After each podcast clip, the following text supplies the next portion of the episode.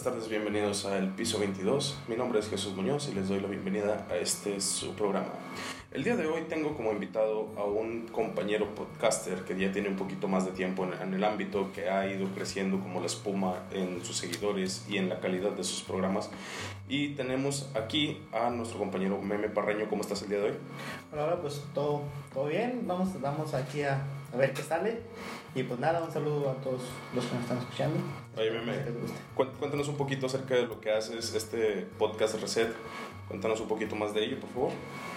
Pues Reset es básicamente como, como el lema lo dice, como el eslogan lo dice, un podcast sobre la vida y sus tragedias. En un principio, a mucha gente cuando, cuando salió el primer, el primer episodio, recuerdo que muchos me decían, es, me gusta porque no suenas como un, los típicos motivadores y que no sé qué. Yo pensé dentro de mí, pues es que Reset no es un podcast de motivación. Muchos dicen, ah, es que, es que los videos que hace de son como que de motivación. Yo, no, güey, no son de motivación. Yo, no trato de motivar, yo más trato de, que la gente escuche lo que, ha pasado, lo que he pasado. Y si alguien le, le ayuda y le sirve, adelante. Pero así como que motivación, no me gusta tanto verlo como motivacional, sino más bien como una. Sí, como compartir experiencias. nada más. ¿Cuántos episodios van hasta ahorita? De, de? Ahorita llevamos 18. Vamos a hacer, vamos a grabar esta semana el 19. Perfecto, oye, ya llevan bastantito, Ya bastante llevamos camino. Empezaste casi casi con el, con el güey Créeme, ¿no? Más o menos llevan el mismo número. Mm, Llevamos el mismo número, pero no empezamos juntos. Lo, lo que pasa con lo que pasó con Reset fue que yo, yo empecé con Reset en diciembre del año pasado, Ok. pero y estuvimos grabando por semana. Eh, Pero estos videos yo los subía a mi canal y llegué, no, no recuerdo hasta qué episodio, como hasta el 7 u 8, este, subiendo a mi canal. Y, pero después ah, hubo unas situaciones con, con Emanuel, que era quien me ayudaba a, a la edición de la, la grabación. Llegó, lo, de- empezó a planear su boda y pues se ocupó, ¿verdad? Ya no, pudo, ya no se pudo el soporte como era. Este, después pasa lo de la pandemia y se suspende, o sea, se suspende por completo Reset. De hecho, ellos también suspendieron sus grabaciones. Y ya después fue que lo empecé a retomar, un poco después. Y ya fue como ahora sí continuamos. Ah, De, de cantidad sí vamos parejos con Güey Créeme, pero de tiempo sí empecé yo antes, solo que estuve, estuve suspendido un buen rato. Ok, perfecto. Oye, y por ejemplo, ahorita comentabas esta, esta filosofía de, de Reset, de que bueno, es, es un podcast acerca de la vida y todo esto. ¿En qué momento es que cuando decides tú pasar esta filosofía, eh, como la comentabas en algún episodio, de, de que todos los días es un nuevo comienzo? Eh, ¿En qué momento decidiste pasarla a, a demás más personas? O sea, ¿cómo fue que inició y cómo pasaste a, a transmitirlo? O sea, el, el momento de compartirlo fue cuando empecé en la universidad. Yo el año pasado empecé en la universidad. Yo ah, me tardé un buen rato para ah, retomar mis estudios. Salí, salí, salí de la prepa, me casé y pasaron varios años. Y el año pasado decidí retomar mis estudios. Entonces cuando yo entro a la universidad, a mí me toca ser uno de los mayores del grupo. Recuerdo que había un chavo de 28 años, yo de 26 y un chavo de 23, éramos los más grandes. Todos los demás eran chavitos de 18, 19 años. Entonces, ah, como yo era el más grande, pues los chavos me veían como que, ah, no mames, este vato. Y, ya se acercaban conmigo, me pedían consejos y pues así como que, güey, pues no es como que yo esté muy, muy bien, ¿verdad? Pero bueno, vamos, y ya, les, pues yo les decía, ¿verdad? De lo que a mí me había pasado, de lo que yo he vivido. Y, a muchos les servían y muchos sí me decían que, que, pues, que era ¿verdad? Y ponían en práctica lo que yo les decía y, y yo los veía que sí les ayudaba. Entonces ellos mismos fueron los que me empezaron a decir que no, que deberías de hacer ¿verdad? un, un podcast o algo así. Yo ya tenía una idea de hacer videos muchísimo antes, ¿verdad? Pero nomás era como que una idea, ¿verdad? Yo, yo veía ¿verdad? que había youtubers y todo eso y, y me entró esa, esa espinita Claro. de que, de que ya también voy a hacerlo, pero nunca lo hice, nunca lo intenté. Entonces cuando ellos me dicen, no, es que deberías de hacerlo, que porque lo haces muy bien y que no sé qué, que tus consejos me sirven y me han servido mucho y que no sé qué, y sí me fue que, que pues ya me, me entró más la curiosidad y, y dije, bueno, si a ellos les ha servido, pues igual y a alguien más también lo va a servir, ¿verdad? y pues vamos a darle. Y fue cuando ya empecé a, a tener la idea ya más sólida de compartir las cosas. Más Pero o menos, sí, en cuanto a fechas, ¿te recuerdas más o menos? eh, Fechas, si te, te mentiría si diera una fecha exacta de cuando decidí hacerlo. Porque pues sí me acuerdo que fue el, el año pasado. Pero, digo, recuerdo que Reset em, inició en diciembre. Eso sí me acuerdo, inició en diciembre. El día no lo recuerdo bien, pero fue en un diciembre, un sábado, en diciembre, que empezamos a grabar.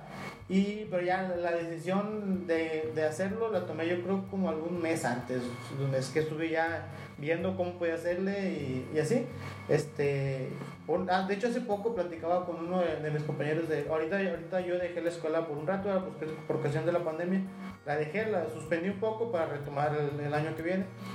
Entonces estaba platicando con un chavo y, y me estaba diciendo, ¿verdad? Que pues qué chido va, que ya llevaba casi los 20 episodios y que él se acordaba de cuando, cuando empecé. Porque recuerdo que cuando empecé, este, como te digo, Emanuel fue el, fue el que empezó a apoyarme con la edición y todo eso. Este, estuve haciendo una llamada con él, eh, una videollamada mientras estaba ahí en la escuela. Está, uh, estuvimos, yo creo como alguna hora hablando ahí en la escuela y me, me decía este chavo, dice, no, yo, yo, me acuerdo, dice, cuando te vi hablando, la, la videollamada, ¿verdad? Que estás haciendo tu videollamada viendo lo del programa, que querías empezarlo, hablando el nombre y todo eso, dice, y mira, ahora ya tienes tus, vas, ya vas a tener tus primeros 20 episodios y yo así como que, o sea, ese momento, la verdad, yo, yo no me acordaba de ese momento, yo, yo lo tenía como que perdido. Sí. Entonces cuando este chavo me dice eso, dije, güey, o sea, no, a mí sí es cierto. Me acuerdo cuando estaba yo, que apenas estaba viendo cómo se, no tenía ni idea de qué, de qué, qué era eso y Emanuel me estaba explicando y estaba ahí en la escuela, o sea, muchos, muchos muchachos de ahí del salón me vieron y también, o sea, vieron ese momento en que yo apenas estaba tomando la idea. Oye, ahorita estamos en, en, un momento en el mundo del podcast en el cual, pues bueno, sale podcast hasta debajo de las piedras. Sí. Eh, el piso 22 es uno de ellos. que, que bueno, todo, todo el mundo empieza a a querer decir algo. Yo siempre lo, lo he dicho, por ejemplo, con, con, Kevin, que todo mundo tenemos algo que decir, todo mundo tenemos uh -huh. algo que, que, expresar. Pero Reset se, se, caracteriza por, por darle esta voz a las personas o, bueno, estas opiniones que a veces tenemos que no nos animamos a, a decir.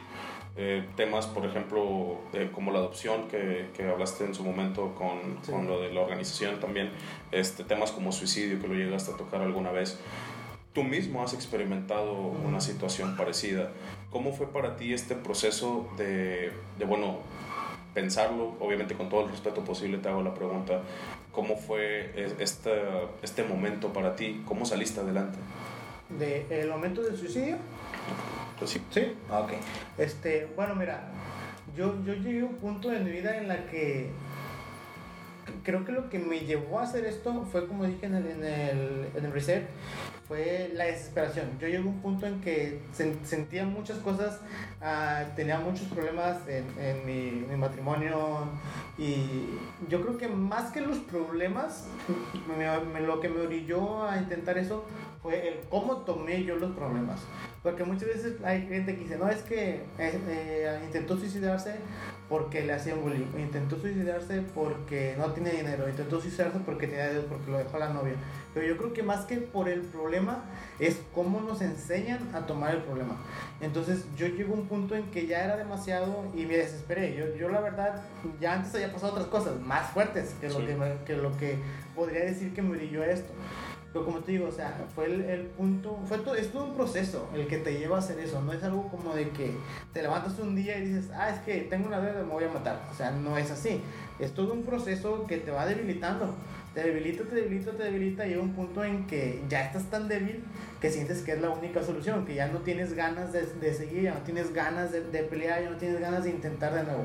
Muchos dicen, no, es que, es que no te rindas, es que, es que inténtalo, güey, llega un punto en que ya, o sea, ya no quiero intentarlo. Y, el y, famoso echarle ganas. Sí, el famoso echarle ganas, y no, no sirve, ¿por qué? Porque ya no quiero echarle ganas. Entonces llegó un punto en que, digo, o sea, yo, yo ya no quería echarle ganas y fue cuando decidí hacer esto, pero pues afortunadamente a tiempo recapacité y no lo no terminé el, el acto, pero sí, tío, sí fue, es todo un proceso que te lleva, al menos en mi caso, como les dije en el podcast, yo no me voy a meter en temas de depresión o de esquizofrenia o cosas así, porque ese ya es un punto de aparte. Yo, yo, no, yo no soy ni psicólogo ni psiquiatra para meterme en esos, en esos aspectos. Yo, desde lo que, yo hablo desde lo que me tocó a mí, o sea, de que a mí fue el cansancio y la desesperación la que me llevó a eso. Y como te digo, o sea, cuando, ya cuando salí de esto, y, y, darme cuenta de que de que hay, hubo, ha habido otras personas que se han sentido como yo, como yo me sentí, y que va a haber más personas que se van a sentir como yo me sentí, fue donde dije yo, ok, algo tienes que hacer. Tú, tú, no pasaste esto nada más porque sí. O sea, ha habido alguien antes que tú que lo intentó, otros que lo lograron. Va a haber gente después de ti que lo va a intentar, va a haber gente que lo va a lograr. Pero si tú puedes hacer que alguien no lo logre o que alguien no lo intente, pues adelante. O sea, toma lo que, lo que te dolió a ti para evitar que le duele a alguien más o para ayudar a que le duela menos a alguien más. Y fue cuando decidí, este, también fue una de las cosas que decidí hablar en el podcast. Pues un, un tema que al menos yo lo tenía muy guardado, muy pocas personas sabían. Y, y le dudaba para, para decirlo en el podcast. Era como que tenía cierta uh, ganas de reservármelo. Pero creo que al menos ah, para mí ha sido uno de los episodios que más me han llenado el podcast porque sé que es de los que más le han podido impactar a la gente. Sí, y ahorita fíjate que tocaste dos puntos importantes. Bueno, dos preguntas que me surgieron en, en el momento.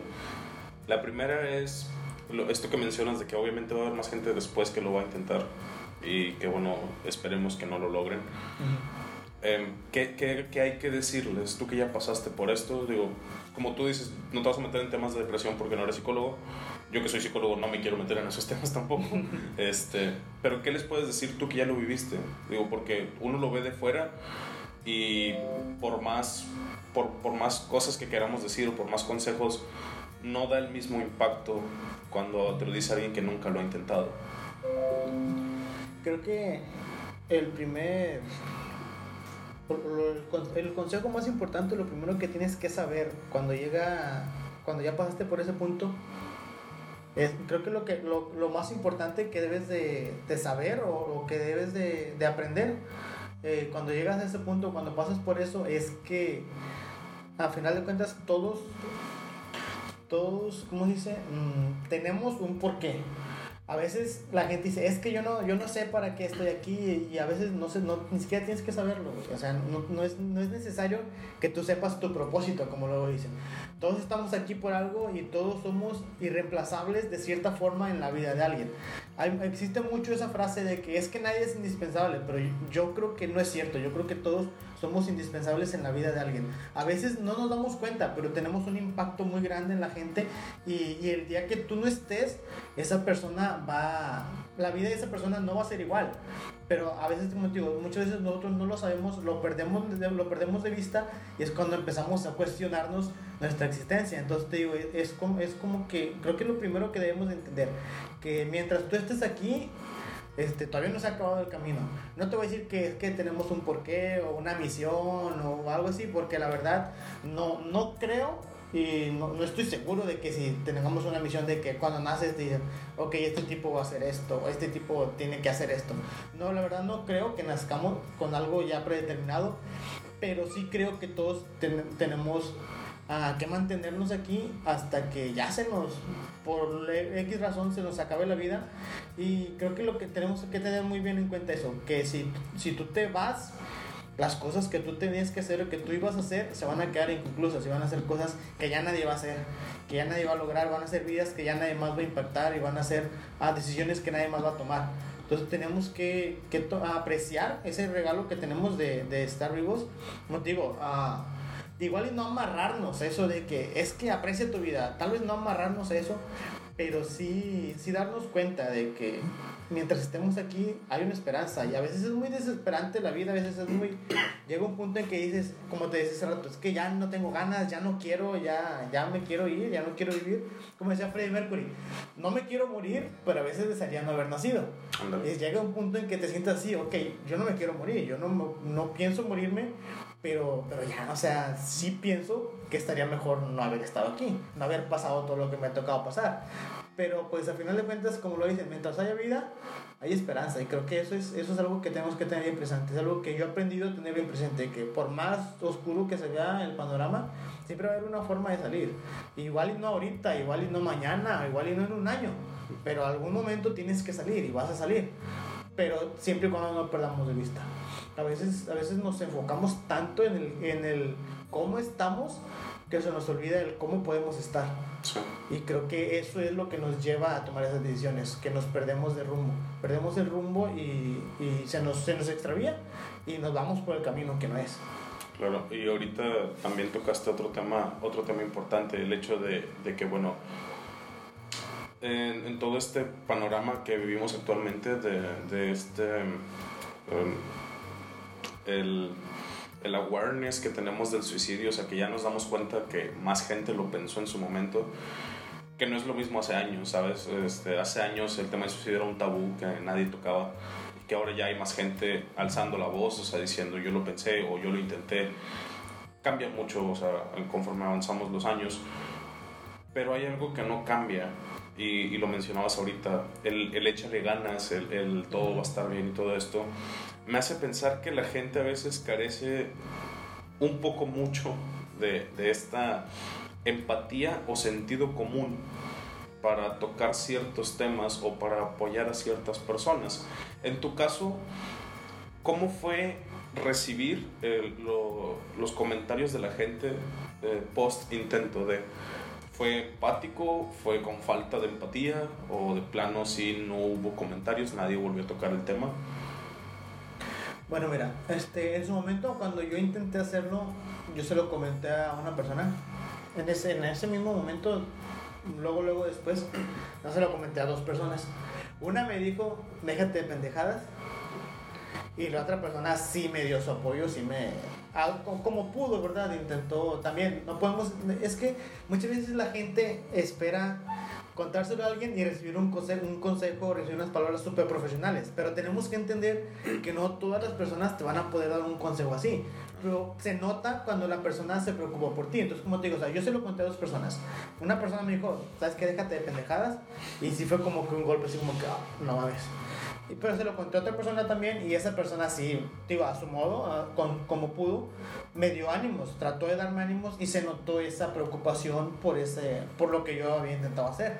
Y de ahí fuera, así directamente se los he contado a esas dos personas y a otras dos personas que también fue, en su momento fueron muy empáticas conmigo.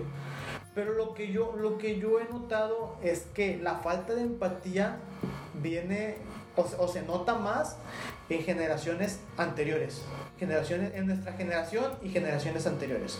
Y creo que eso es, eso es un detalle que al menos yo aprecio mucho de lo que hoy llaman generación de cristal, porque la, la, las nuevas generaciones, entre ellos la, la, que llamamos generación de cristal, tienen eso, de que son muy empáticos, a veces.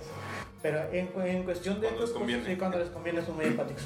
Entonces, en, en, este, en este punto yo recibí mucha empatía de esas personas, de, de personas más jóvenes o de personas uh, de mi edad, pero de personas uh, más grandes que yo, de personas que se suponía debían de, de apoyarte o de, deberían de ser tu sustento, Sí, no directamente porque yo no se los conté, pero sí escuché comentarios referentes al suicidio en general. Entonces yo escuchaba, escuchaba esos comentarios de que, ah, es que, es que son cobardes o son miedosos y fue así, así como que, güey, menos me dan ganas de, de contártelo, o sea, porque yo escuchaba los comentarios que hacían de otras personas, entonces yo por eso nunca se los conté. Hay, familia, hay gente en mi familia que no lo sabe y, te estoy, y estoy 100% seguro que ni aunque yo lo haya dicho en el podcast no están enterados porque ni han de escuchar el podcast. Entonces es como que, güey, esas personas no lo saben porque yo no he decidido contárselos porque yo he visto su falta de empatía. Pero también está el otro lado de la moneda. Mucha gente no es empática hasta que les pasa a ellos o les pasa a alguien de su familia. Entonces no entienden o no dimensionan el impacto de sus palabras o de lo que dicen hasta que les toca enfrentarlo. Y la verdad sí está muy, está muy duro eso de la falta de empatía. Cuando lo publiqué en el podcast recibí muchos comentarios también muy... Uh, de mucha empatía con respecto a la gente que lo escuchó. Y también mucha gente se empezó a abrir con esa situación que también ellos lo habían enfrentado, que también ellos lo habían pasado. Y es, es muy bonito darte cuenta de que lo que tú has pasado o lo que a ti te quebró puede ayudarle a alguien más a no quebrarse o a reconstruirse. Y está muy chido eso y, y como te digo, o sea, creo que sí nos falta mucha empatía pero creo que una vez me dijo alguien, es que tú no vas a cambiar al mundo. Y es cierto, o sea, ni yo ni nadie va a cambiar al mundo. Pero al menos, yo como padre puedo tratar de, que, de dejar a una generación atrás que pueda tratar de, de, mejorar las cosas. Yo puedo tratar de dejar hijos más empáticos, puedo tratar de dejar jóvenes más empáticos y eso ya sería una gran ayuda, igual y no para mí, igual y no para mi abuelo, para mi mamá, para mi papá. ¿Por qué? Porque esas generaciones ya pasaron y ya lo que vivieron, ya lo vivieron a su modo. Pero sí podemos tratar de generar más empatía en los que vienen. Y, eso, y creo que eso es algo muy importante, algo que al mundo le falta mucho ahorita pero sí he visto, al menos yo personalmente he visto un poco esa esperanza de que, de que las generaciones que vienen puedan ser más empáticas. Fíjate que, por ejemplo, en estas generaciones eh, venideras, o sea, generaciones estamos hablando de 2000 para acá, o sea, los que nacieron del 2000 para acá, yo sí he notado mucho que, por ejemplo, el tema del suicidio lo toman mucho a juego, pero dentro del juego ellos mismos saben diferenciar cuando es en serio. Me explico. Eh, es muy común ver a gente, em, los que se le conocen ahora como los sad boys, o sea, que publican de que, ah, otro día, otro día más sin morirme, o otro día más sin tomar cloro, cosas así. Y, y, Facebook está inundado, y Twitter también, Instagram también, o sea, comentarios de ese tipo, que ya se normalizó tanto que ya lo vemos como que, ah, está bien. Pero entre ellos mismos saben que cuando un estado eh, va, no sé, fíjate, no, sigo sin entender ese concepto de ellos, pero me lo explicaron una vez, que si es que tú sabes cuando ya no está jugando la persona, cuando pone ciertas cosas. O sea, entre el juego, ellos saben cuando, cuando no. Y, y, y, se van sobres de la persona para ayudarla. Me tocó el caso, eh, te digo, de una persona que estaba publicando cada rato, de que otro día sin tomar cloro, otro día acá. Y, me dio mucha risa, digo, voy a explicar para, para, que no se tome como una falta de respeto. Me dio mucha risa que un día no publica eso, se publica como, ah, qué bonito día. Y todos en chinga comentando, ¿estás bien? Y como que, güey, qué pedo.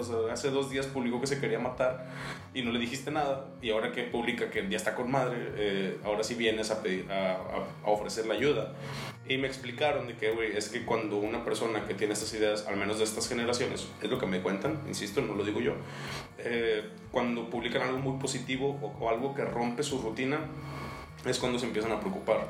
Y es donde, como dices tú, o sea, esta generación tiene un poquito más de empatía y que ya sabe eh, identificar estos casos.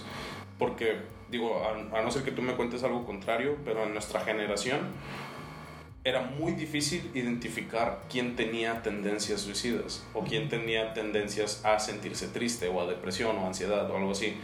Nos enteramos hasta estos años cuando empezó todo este concepto de salud mental, o sea, que empezó a, tomar fuerza, que nos dimos cuenta que muchas de las cosas que vivimos eran con ansiedad y con depresión y que en su momento lo veíamos bien normal. Sí. Y, o sea, y que mucha gente ahorita sí lo ve y, y, ya es un poquito más, más consciente de lo que está pasando a la persona. Me tocó ver el caso, por ejemplo, saliendo un poquito del tema del suicidio, con ansiedad yo en lo personal soy una persona que está diagnosticada con un trastorno de ansiedad y aparte con un trastorno explosivo intermitente. Luego les explico qué es eso, amigos. Este, sí, por favor. eh, ok, palabras, palabras más, palabras menos. Trastorno explosivo intermitente es como ser Hulk en versión emocional. O sea, un mínimo, un mínimo detonante puede causar una reacción muy grande en las personas. Por ejemplo, eh, te puede dar una crisis de ansiedad porque ya me pasó porque te digan una mala palabra.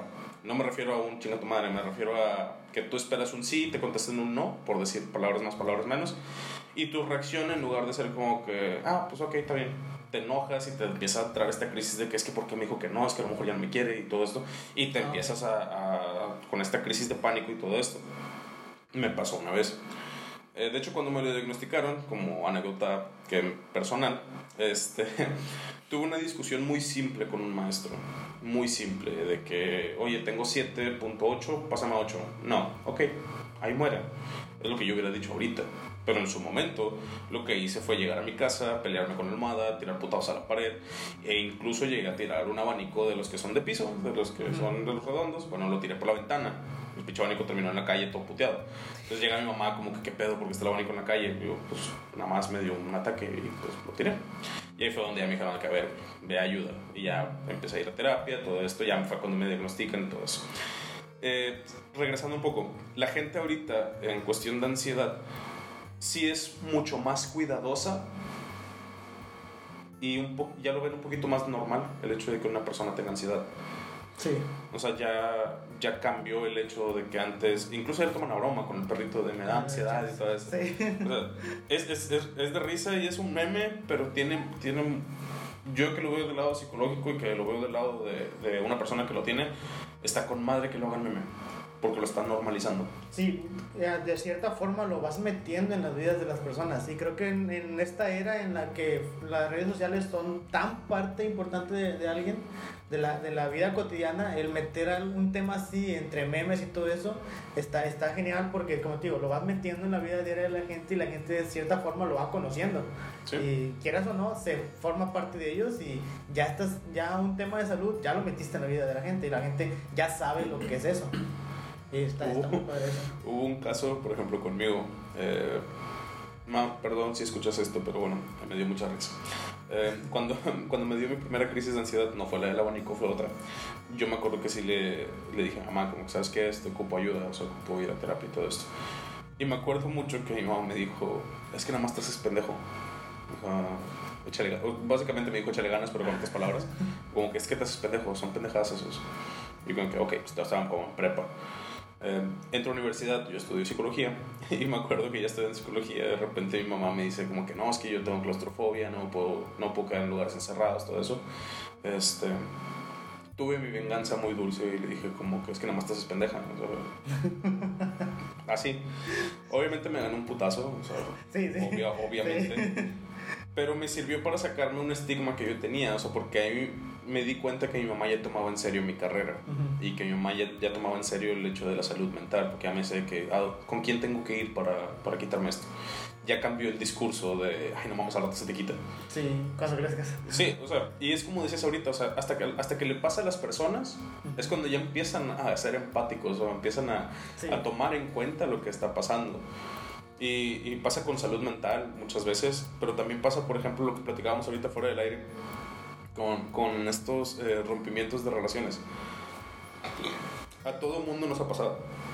A todo mundo nos han tronado una vez. Nosotros hemos tronado a personas, obviamente. Este, pero hay ciertas situaciones específicas que si no te pasan, no lo puedes decir. O, o tal vez sí puedes opinar y se acepta el comentario, obviamente, pero usualmente el comentario de una persona que no lo vivió es como un todo va a estar bien. O no hay pedo, y es como que, güey, es que tú no sabes lo que se siente. güey. Sí, es que puedes dar un consejo, pero cuando ya estás ahí, es la persona que lo recibe lo valora más, porque es como que "Pues, este güey sabe de lo que está Ándale, hablando. o sea, e- e- este güey ya vivió Sí. lo que yo viví. Eh, decía Stuart, eh, eh, habla- hablando un poquito más de, de rap, por ejemplo, que decía, quiero que me vean y que digan si él puede, yo puedo. Es como que, ok, ya yo logré cierto camino y ya la gente me valora un poquito más porque ya me ve de este lado. Nosotros que ya vivimos ciertas situaciones muy difíciles, ya tenemos cierta autoridad moral para dar consejos o para decirle a las personas, no hagas esto, güey. Ya, ya lo viví, neta, no, no lo vale, güey, no lo hagas. O sea, y, y hay gente que, pues bueno, no ha vivido las situaciones, por X o Y, agradezcan a Dios que no han vivido las situaciones que nosotros. Sí, Este. Pero no por esto quiere decir que no vas a aconsejar a la gente, simplemente usa tu empatía, ponte en los zapatos de esa persona, imagina que tú pasaste por esa situación antes de que abras la boca, lo menso y digas, y, Digas y algo digas un no- échale ganas. o Sí. sea, gente, no le echen ganas, o sea, no, no digan eso, vaya. Inclusive a veces es mejor no decir nada, güey. A veces, a veces la gente no quiere ni siquiera un consejo. A veces la gente más quiere que lo escuches y ya. Pero luego, luego a veces hay gente, me ha tocado ver gente o escuchar gente que, que alguien más está platicando con ellos, desahogándose y a huevo quieren dar un consejo. Como que, güey, esta persona no quiere un consejo, quiere que lo escuches, nada más. Ándale. Y das el consejo y la terminas regando porque la persona no quería escuchar un consejo y a veces ni siquiera necesita un consejo. Entonces te digo, eh, te adelantas y abres la boca y la terminas regando porque te vas a decir cosas que no le sirven a la persona y al último terminas hundiéndola más. Te digo, a veces la gente no quiere ni siquiera escuchar un consejo. Pero fíjate que ya entrando un poquito más en Honduras, me he dado cuenta de la otra cara de la moneda. Por ejemplo, nosotros que ya vivimos ciertas situaciones, no, no sé si te ha pasado, ahorita me cuentas, que a veces llega alguien y te empieza a contar un problema y tú ya sabes por dónde va. O sea, tú ya Sí. como que lo adelantas y dices tú, ay, güey, este güey ya lo va a cagar. Y dices tú, no, mira, ¿sabes qué? No lo hagas, güey, lo vas a cagar. Este, mejor, mira, haz esta otra cosa, o ¿qué te parece si haces esto? Y te mandan a la chingada, y lo terminan haciendo. Ujú. Y, y, y digo, el putazo es igual. o sea, la Sí. gente, la gente aprende. Pero me acuerdo mucho que mi papá me decía, nadie experimenta en cabeza ajena. Ujú. O sea, por más que nosotros digamos a la persona que, güey, mírate en este espejo, no cometas mis errores, también aprendí que a veces no lo ocupan, güey. O sea, a veces la gente realmente ocupa ir a darse en la madre Sí, para poder. para aprender, güey. Sí, sí, sí. O sea, y, y no si te ha pasado eso, o sea, que de repente le quieres dar el consejo a alguien es como que, ah, sabes que ya ve y date en la madre, güey. Sí, me, me- me ha pasado también muchas veces. Es como que, oye, ¿y es que qué hago? Ok, bueno, mira. Yo te voy a decir lo que yo haría, lo que yo he hecho lo- cuando, cuando me ha pasado esta situación. Ya se los digo y. No, pero es que, bueno, mira, sabes qué es lo que tú quieras entonces. Ya estás grande, ya sabes lo que quieres. Yo te- tú me viniste a preguntar qué hacer. Yo te dije, si quieres no quiero hacerlo, es. Y van y lo hacen y ahí luego vienen llorando. Y mucha gente dice, es que a mí no me gusta decir, decirte lo dije. A mí sí. A mí la verdad me da una satisfacción enorme cuando alguien viene, oye, mira, es que, ah, ok, ¿qué, qué hiciste? No, pues que, ah, y la, ¿hiciste lo que te dije? No, pues que no hice. Ahí está, ahí tienes tu resultado. Te lo dije. Y a, a mí, tío, la verdad me da una satisfa- satisfacción darme decirle, ¿sabes qué? Te dije que eso iba a pasar, pero no me hiciste caso. Te valió tres hectáreas y ahora ahí está. Y fíjate, Aguante la vara. me pasa, por ejemplo, con mi mejor amiga, que ya aprendí a no darle el consejo como tal. Le digo, mira, si haces esto, ¿qué es lo que tú quieres hacer? Va a pasar así, así, así, así, así, y vas a venir conmigo. Digo, si haces esto, que es lo que yo digo, va a pasar así, así, así, así, y vas a venir conmigo a contarme. Digo, cualquiera de las dos acaba donde mismo. Haz lo que quieras. Yo ya te dije las dos versiones, o las tres o cuatro, dependiendo de la situación que tenga. Y luego, ya tú decides qué hacer. Yo considero que la persona que pide consejos es lo suficientemente madura para saber si Sí, tomarlo o no. ver si lo hace, ¿no? Entonces digo, bueno, ya te di el consejo, ya te dije qué hacer. Si lo quieres hacer con madre, si no, aquí voy a estar.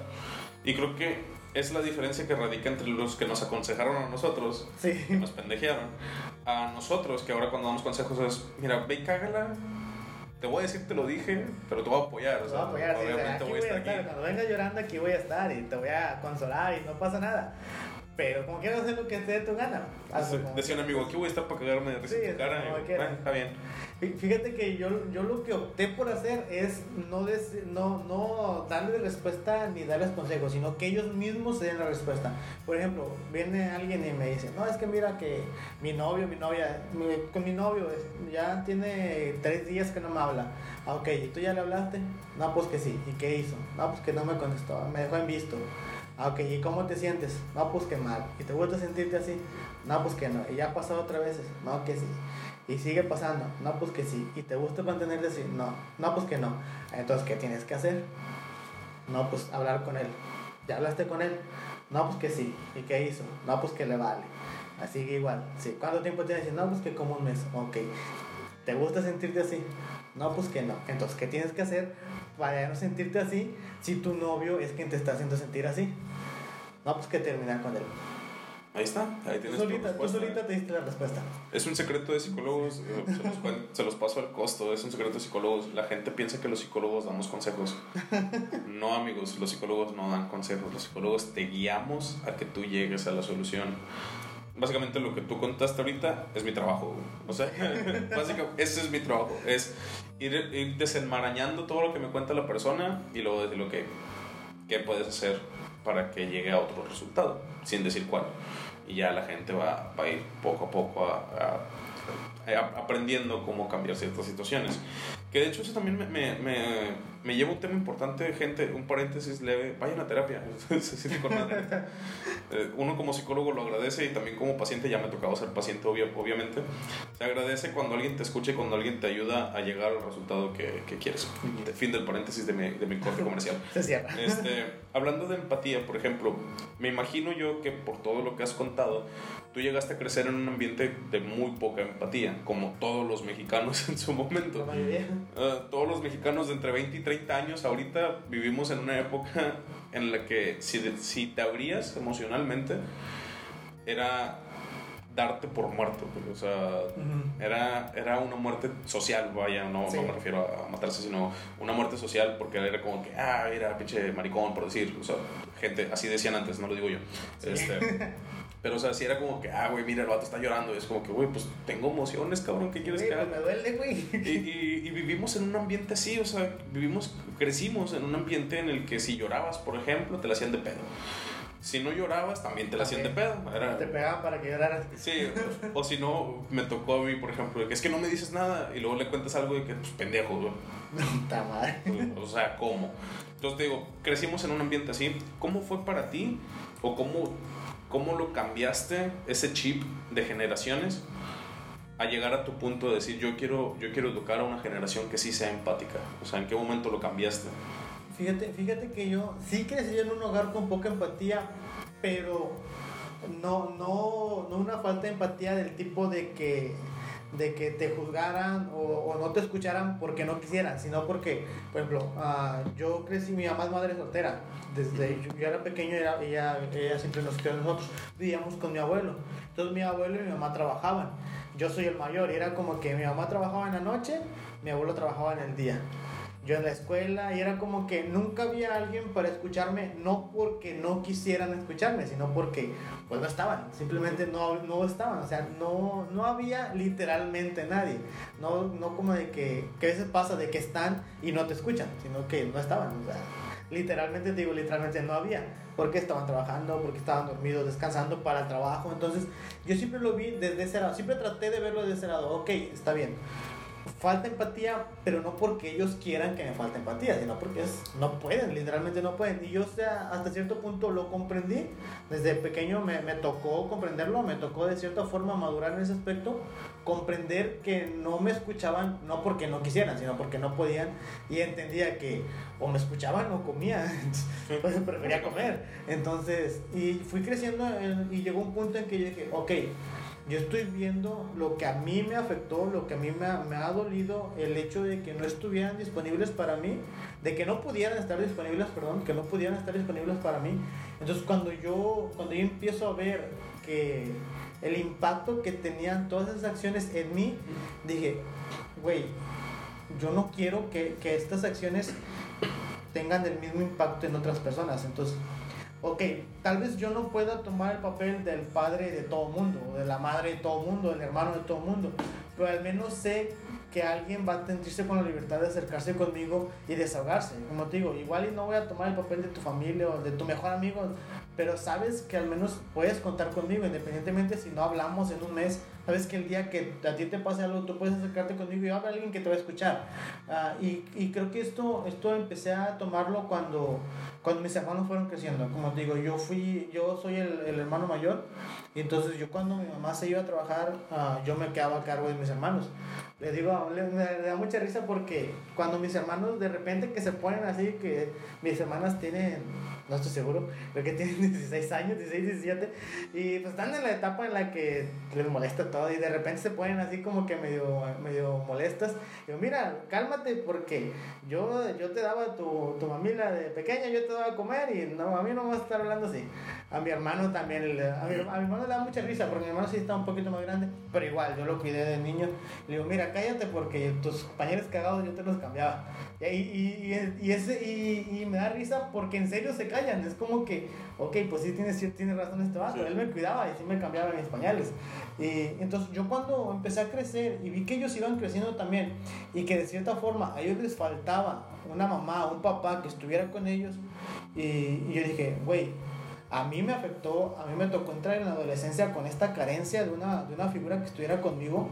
Entonces yo no quiero que a ellos, como mis hermanos, les vaya a tocar lo mismo. Entonces, si a mí es algo que me toca estar a cargo de ellos porque mi mamá no puede, porque mi abuelo no puede, porque su papá no puede, entonces también me va a tocar tomar ese papel también.